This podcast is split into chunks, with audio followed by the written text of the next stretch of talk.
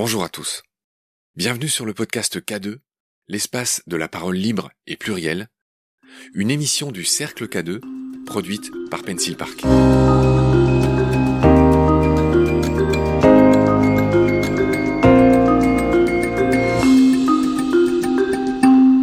Bonjour Charlotte. Bonjour Marc. Je suis ravi de te retrouver pour ce deuxième épisode. Euh, on va continuer à parler de nos histoires de mixité dans le corps arbitral. Donc aujourd'hui, tu t'es tourné vers le hand, qui, euh, du point de vue, euh, comment dire, de, de, la féminisation de l'arbitrage, de la mixité, est peut-être le sport le plus vertueux en France. Oui, c'est un des plus vertueux. Faut noter que, par exemple, la 3F fait énormément, sauf que vu la masse de licenciés à la 3F, ça se voit un peu moins. Il euh, y, a, y, a quelques fédés qui font énormément. Qu'est-ce que tu pardonne-moi, qu'est-ce que tu appelles la 3F La Fédération française de foot, euh, qui a énormément euh, progressé sur ses arbitres au féminin, sur ses joueuses au féminin. Il y a d'autres fédérations qui sont très vertueuses, mais effectivement, la Fédération de hand est pionnière. Je suis hyper fière de, de pouvoir accompagner tout ça. Alors, on va être un peu didactique euh, pour que les gens se représentent un peu de quoi on parle. Dans le sport français, en tout, il y a 236 000 arbitres. En tout, tous les sports, tous sports confondus. Le chiffre moyen, alors c'est toi qui vas le donner, moi j'avais 25, mais tu me dis qu'on est qu'on arrive timidement à 30% Oui, avant la pandémie, on était à 30%.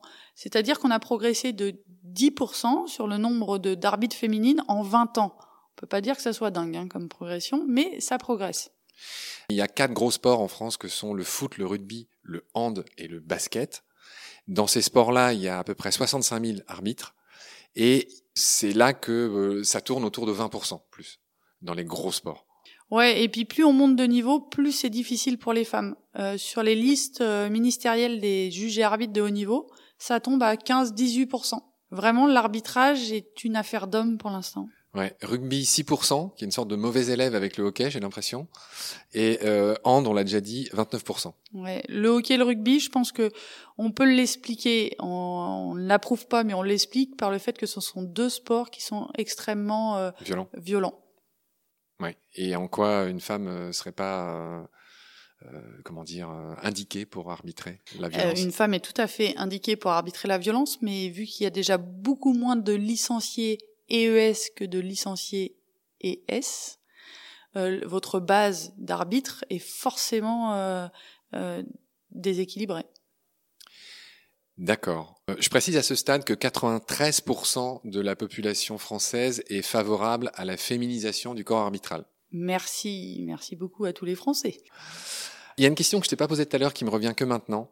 Est-ce que l'argent fut un problème dans les problèmes qui furent les tiens? C'est-à-dire que est-ce qu'on gagne beaucoup quand on est arbitre international? Est-ce que c'est aussi un problème d'argent? Alors c'est pas, il n'y a pas de problème d'argent. Il faut savoir que sur les 236 000 arbitres dont tu parlais tout à l'heure, il y en a à peu près 200 qui vivent de cette passion-là. Autrement, tous les autres euh, gagnent un tout petit peu d'argent ou alors ils sont défrayés ils sont défrayés, voire même pour 50%, payent de leur poche pour aller arbitrer tous les week-ends. D'accord. Donc euh, l'argent n'est pas forcément un problème. J'ai la chance pour le coup d'être dans un sport et de plus en plus quasiment tous les sports, les euh, qu'on soit une arbitre féminine ou un arbitre masculin, on gagne la même chose pour un match. Par contre, souvent vous gagnez moins cher si vous arbitrez un match féminin qu'un match masculin. C'est intéressant de peut-être de parler aussi de ce qui se passe quand une femme politique est à la tête d'un pays, même députée ou qu'elle est aux manettes d'une certaine manière. Enfin, il y a ce débat qui n'est pas confiné qu'au sport, qui a lieu dans d'autres euh, domaines. Qu'est-ce qu'une femme a à apporter à l'arbitrage en général? Qu'est-ce que peut apporter une femme? Non pas que j'en doute. Elle peut apporter déjà sa contribution. Euh, si vous oubliez dans votre population arbitrale la moitié de la population, c'est-à-dire les femmes, vous vous privez d'une base de recrutement énorme. Donc déjà, la femme est l'avenir de l'arbitrage. Bien joué. La mixité euh, est un vrai, vrai levier pour l'émancipation des femmes et pour la parité. Donc forcément, les, les, femmes, elles ont quelque chose à voir, pareil que dans tout le reste de la société. Oui, mais là, ce que tu dis, c'est quelque chose de théorique, que, que j'admets, hein, philosophiquement, etc. Mais ma question, c'était aussi concrètement. Je te donne des exemples. Euh, dans les endroits où tu t'exprimes, tu parles du game management. Je te laisse expliquer ce que c'est et nous donner un exemple chaque euh, livre de règles dans chaque sport euh, codifie énormément de choses. Mais dans chaque livre de règles, vous avez la première phrase qui dit que toute règle est laissée à la libre interprétation de l'arbitre. Et cette libre interprétation, ça s'appelle le game management, c'est-à-dire que on essaye d'arbitrer dans l'esprit du match, dans l'esprit de l'intensité du match, et que bien sûr on ne sifflera pas la même chose euh, sur une rencontre et sur une autre. Ça dépend de l'esprit des choses qui sont non maîtrisables aussi. Tu as dit une très belle phrase que j'ai notée dans mon livre des plus belles phrases, qui est la décision, c'est parfois de ne pas la prendre. Oui, c'est vrai. C'est euh, souvent en tant qu'arbitre, on est confronté à ça. On doit prendre des décisions dans un univers borné en une fraction de seconde et sous pression. J'ai déjà entendu ça dans ta bouche. C'est vrai. J'aime bien, mais parce que c'est une, une réalité. De temps en temps, la meilleure décision, c'est de ne pas en prendre, c'est de laisser les acteurs euh, en responsabilité de, de leur jeu. Est-ce qu'il y a des études ou, je ne sais pas, des autorités qui dit les subtilités que les femmes pouvaient apporter par rapport aux hommes dans l'arbitrage? Alors, il y a eu des études qui ont prouvé que, effectivement, même si les femmes étaient moins véloces de façon euh, physiologique, c'est-à-dire que pendant des années et encore maintenant dans énormément de fédérations, vous avez des tests physiques quand vous êtes arbitre et le même, c'est le même barème pour les hommes et pour les femmes. Alors qu'on sait très bien que physiologiquement, on est quand même pas tout à fait foutu pareil. ouais. Et pourtant, euh, tout ça est compensé par une meilleure vision et une meilleure psychologie de jeu des femmes. Ça, ça a été prouvé par plusieurs études. C'est-à-dire qu'une femme va peut-être courir moins vite sur un terrain de foot, mais par contre son positionnement sera nettement meilleur, ce qui compensera sa position et son jugement. D'accord. Est-ce qu'il y a une douceur accrue? Je dis pas ça en plaisantant. Est-ce qu'il y a euh, un arrondissement des angles? Non, Je, je suis pas sûre qu'une manager femme soit plus sympa qu'un manager homme parce que plus bienveillante. Non, non, non, c'est on n'est pas plus sympa, on est juste différent. Tu ne fais pas que de l'arbitrage dans le hand. D'ailleurs, avec ton conjoint euh, qui arbitre avec toi, c'est drôle. Vous arbitrez en tant que couple des rencontres de hand. Euh, on en dira peut-être un mot.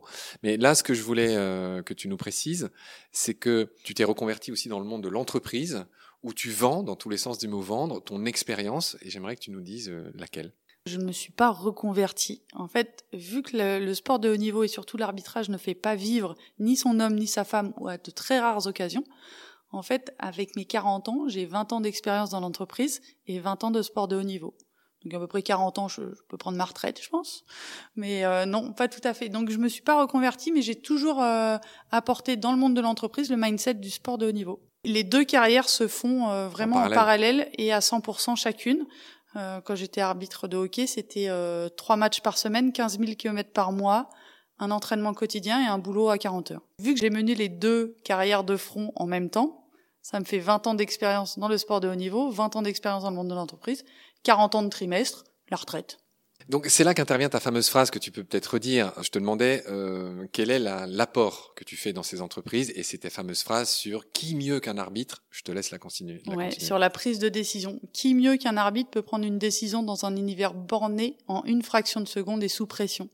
C'est vraiment ce que j'apporte pour les dirigeants, les managers dans le monde de l'entreprise et tout ça avec une gestion des temps euh, plutôt euh, avec euh, la priorisation, euh, choses dans l'entreprise qu'ils ont totalement oublié, notamment la dernière année.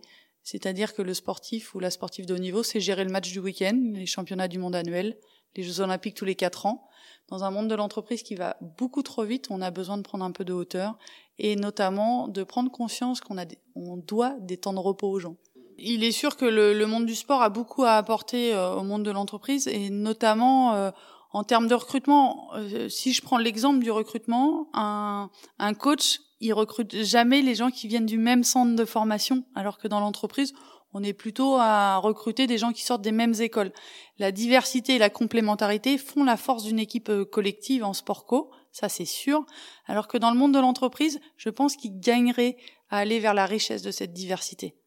Il y a plein de choses comme ça qui, qui pourraient être transposées dans le monde de l'entreprise et qui, je pense, seraient salvatrices et surtout source de performance. Est-ce qu'on peut faire un parallèle entre le sport et, le pouvoir, c'est-à-dire entre les chefs d'État? Euh, Parle-nous un peu, je sais pas, de ce qui se passe. Ben là, en ce moment, c'est hier, c'était les élections en Allemagne. Donc, euh, on, peut, pourrait parler de Merkel, de, Jacinda Ardern euh, en Nouvelle-Zélande. Enfin, voilà. comment est-ce qu'il y a des parallèles à faire entre le sport et les les endroits où des femmes euh, ont le pouvoir euh, je pense qu'il est aussi dur d'arriver euh, au, pouvoir et au, sommet de son sport qu'il est peut-être euh, difficile d'arriver au sommet de son État. Il faut savoir qu'il y a à peu près que 6% euh, de gouvernements ou de chefs d'État qui sont des femmes. Donc euh, c'est énorme et encore on vient de perdre Merkel, la plus emblématique. Et la plus puissante et la plus puissante, ouais, je crois que c'est la femme la plus puissante du monde, je crois qu'on peut Je crois que Forbes l'avait désignée comme femme la plus puissante en 2020. Effectivement, euh, il y a tout à conquérir, un peu comme dans le sport. Je pense que dans le sport, on va quand même plus vite. Euh, il y a moins de résistance et ça, euh, on peut s'enorgueillir. On se repose pas sur nos lauriers, mais les, les, femmes des fédérations sportives sont très peu. Les femmes DTN en France sont très peu nombreuses. Donc effectivement. DTN, directeur technique national. Ouais, directeur technique national. C'est c'est le, la personne qui euh, représente le ministre dans chaque fédération et qui a vraiment un aspect technique de la chose. Donc euh, voilà, les présidentes de fédérations olympiques, elles se comptent sur les doigts d'une main. Souvent, le syndrome de l'imposteur euh, interdit, aux, interdit aux femmes de répondre et de penser cocher toutes les cases pour un poste, pour un projet, etc. Là où 50 hommes répondent favorablement sur 60, il y a à peine 3 femmes sur 25 qui vont répondre favorablement. Depuis qu'on est toute petite, c'est un biais éducationnel. Depuis qu'on est toute petite, on nous dit euh, surtout euh, cours pas trop vite, tu vas déchirer ta robe et euh, va t'asseoir là et sois sage. Donc on n'a pas l'habitude déjà de se mettre en avant, d'être en capacité d'identifier, de valoriser les compétences cachées, les soft skills qu'on a acquis partout euh, auprès de son supérieur, sur son CV, etc.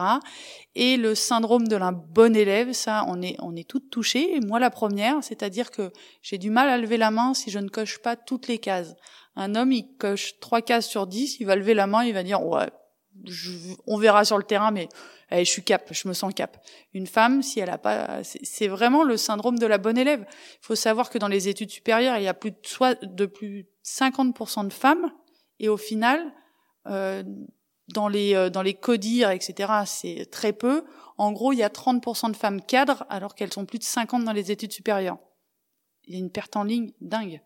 Qu'est-ce que tu proposerais pour remédier à ça?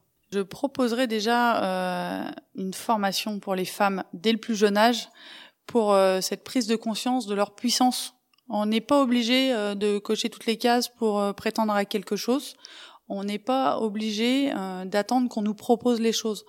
Euh, prendre sa place, je proposerais à toutes les petites filles de prendre un sifflet et qu'on leur donne un sifflet. Euh, apprendre à dire stop, à siffler, à lever un drapeau, c'est aussi prendre sa place dans la société et être là où on l'attend avec un règlement, une règle, etc. C'est hyper émancipateur. Alors il se trouve que tu es aussi là, tu es beaucoup de choses, j'ai pas eu le temps de tout dire, mais tu es la marraine du cercle Inter-L. Et dans une vidéo que j'ai vue où tu t'y exprimais, euh, tu racontes aussi quelque chose d'assez intéressant. Tu notes un gros besoin et une grosse lacune dans le monde de l'entreprise que j'aimerais que tu nous expliques. En l'occurrence, le droit à l'erreur. Oui, le, droit à l'erreur, euh, ça je le ramène beaucoup en entreprise. Et, là, peut-être qu'il y a une prise de conscience euh, depuis cette pandémie où on a appris à faire les choses très rapidement et à s'y adapter. Euh, le sportif, euh, quand il va à l'entraînement tous les jours, c'est pour corriger des erreurs.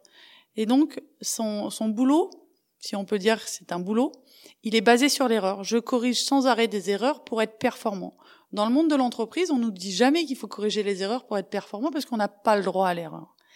Et je ne connais aucun sportif ou sportive qui n'a pas connu la défaite ou la blessure avant de gagner une Olympiade ou, euh, ou un championnat. Et ça, dans le monde de l'entreprise, la performance oublie sans arrêt euh, la défaite et la blessure. Et alors la blessure, on pourrait faire une métaphore avec l'erreur. C'est drôle, hier je regardais un film qui s'appelle Birds of Paradise, qui raconte euh, l'histoire de danseuses euh, qui luttent entre elles pour accéder à la plus haute place à l'opéra de, de, Paris, les, les fameux petits rats. Et à un moment donné, il y a la, je sais pas comment on dit, la, la prof principale, enfin c'est pas le terme, mais l'espèce de la maîtresse de ballet? Oui, sans doute, voilà, interprétée par euh, Jacqueline Bisset. Et à un moment donné, elle dit cette phrase qui me paraît se rapporter parfaitement à ce que tu viens de dire béni soit celle qui tombe, béni soit celle qui se relève. Je pense que c'est un adage qu'on entend souvent. Hein, euh, on apprend toujours, euh, surtout dans la défaite. L'important c'est pas de tomber, l'important c'est de savoir se relever alors, quand on fait du hockey, on apprend très vite à se relever parce qu'on tombe beaucoup. Mais c'est hyper important et euh, dans un monde de perfection et de performance euh, comme on est aujourd'hui dans l'entreprise, c'est tellement euh, salvateur de savoir qu'on a le droit à l'erreur et de pouvoir analyser l'erreur et surtout savoir analyser la victoire aussi. J'arrive à la fin des questions que j'avais préparées. Est-ce que il y a des aspects qu'on a oubliés dont tu aimerais parler? Il y a, plein de choses, il y a plein d'engagements euh, pour les pour lesquels euh, pour lesquels je, je m'investis et euh, qui sont beaux, qui sont pas parce que c'est moi, mais parce que je pense que on a parlé beaucoup de la place des femmes là, tous les deux, mais il faut aussi parler aussi de la place des hommes. C'est jamais un combat les uns contre les autres, c'est vraiment main dans la main. Il est sûr que certains hommes ont beaucoup de mal à prendre leur place à côté des femmes parce que la meute, elle est masculine et c'est pas simple de s'en extraire non plus. Qu'est-ce que tu appelles la meute, excuse-moi? Je pense que pour un homme, c'est super difficile de dire "Eh moi je suis féministe" parce que vous avez tous les potes à côté, toute la toute la meute masculine qui vous rappelle à l'ordre. Euh, je pense qu'à la maison, mon conjoint, qui est aussi arbitre international, qui est arbitre euh, de hand avec moi. Ancien joueur de hockey. Ancien joueur de hockey. Chez, chez les Ducs, les Gothiques ou les... Alors, les boxers de Bordeaux. Les boxers de Bordeaux, très bien. C'est ça. Il a parfois du mal à, à, être entre les deux, à prendre la défense de certaines femmes qui, des fois, refusent elles-mêmes en disant « Mais non, mais euh, j'ai pas besoin de toi euh, pour prendre ma défense. Et quand il prend la défense d'une femme, il a aussi euh, les copains qui lui tombent dessus en disant bah c'est bon là, tu es un nouveau fémène. Donc c'est aussi difficile pour certains hommes qui veulent s'engager dans des démarches de parité et d'égalité de pouvoir s'affirmer parce que il faut être capable pour les femmes d'attraper les mains qu'on nous tend et pour les hommes de s'extraire d'une meute masculine et pleine de testostérone qui est pas toujours simple. Ouais, ouais, ouais. D'autres. Bon, ben voilà, ça, ça s'appelle un flop. Non, bah, bah, attends, tu attendais que je dise quoi? Non, je sais pas. T'as rebondi sur tout sauf là. Non, non, bah alors attends, je voudrais pas te donner cette impression. Ce que j'ai envie de te dire depuis tout à l'heure, c'est que, euh, enfin, moi je dis assez facilement que je suis féministe dans mon, mon cercle privé ou dans mes émissions. Je fais d'autres podcasts. Je fais un truc, alors ça va peut-être pas te paraître beaucoup, mais je m'efforce dans tous mes podcasts d'être à une parité totale. C'est-à-dire que quand j'invite un mec, la fois d'après c'est une, une nana tu vois, je fais 52 non, numéros par an. C'est pas grand chose, mais tout le monde fait pas ça. Et, et, moi, en tout cas, ça me pose aucun problème. Là où je peux rebondir dessus, c'est euh, les hommes, ils doivent prendre, prendre leur place, mais les femmes aussi. Les femmes ont le droit d'être féministes, mais surtout regardez, mesdames, les poutres que vous avez dans les yeux avant d'aller voir ce qui se passe ailleurs. C'est que la pleine puissance, vous l'avez en vous. Euh, c'est euh, c'est pas les autres qui vont vous l'offrir, c'est à vous de la saisir. Et quand euh, j'entends énormément de femmes qui me disent euh, bah moi j'ai 35 ans, j'ai arrêté le sport, j'adorais ça, mais j'ai arrêté euh, avec mon premier enfant quand j'ai eu mon premier job, pas parce que j'avais plus le temps. Est-ce que ton mari, ton conjoint, a arrêté lui de courir tous les dimanches? Bah non. Bah alors, euh, avant de réclamer liberté, égalité et sororité, impose-toi toi-même ton écologie personnelle et ton féminisme. Là, je vais pas rebondir, mais parce que je suis pleinement d'accord. Est-ce que tu veux que j'applaudisse Non, non, non, c'est bon. Est-ce que tu, tu as d'autres choses à dire? Peut-être finir sur une note un peu, euh, un petit peu drôle sur cette histoire de hand, de handball. On doit bien dire le handball et surtout pas le handball. Je te laisse nous expliquer pourquoi. Alors déjà parce que le handball n'est pas de culture euh, anglo-saxonne, mais plutôt germanique. Il a été inventé par les Allemands. C'est ça. Et on, il jouait à 11 même à l'époque, mais donc on dit handball. Et en plus dans le dans l'imaginaire et dans la culture française du handball, il y a encore 10-15 ans, quand on disait handball, on parlait des filles et c'était pour les discriminer. Combien d'entraîneurs j'ai entendu dire oh non mais ça c'est du handball. Ça voulait dire c'est les filles, on les laisse de côté. Ah oui c'est drôle. C'est moins drôle. Non, pardon, c'est drôle. Enfin, c'est drôle d'utiliser ça comme comme truc discriminant. Enfin, je penserais jamais que cet aspect un peu culturel pouvait être utilisé comme ça. Mais c'est vrai que handball, c'est euh, c'est difficile pour certains qui n'ont pas une culture sportive de penser que ça puisse être prononcé handball. Donc pour pas vous tromper, le petit tips, c'est dites du hand. Oui. Merci beaucoup euh, d'avoir fait le, déplacement, d'être venu nous raconter tout ça. Merci Marc. Bon courage pour la suite et prenez soin de vous et, et à très vite. Salut. Merci. Au revoir. C'est la fin de cet épisode. Merci de l'avoir écouté. Il est proposé par le Cercle K2 et produit par l'agence Pencil Park. K2 est un espace de rencontre et de partage dans un monde qui gagne à créer des ponts entre toutes les disciplines. Nous nous retrouvons très vite pour un prochain épisode. Merci. Au revoir.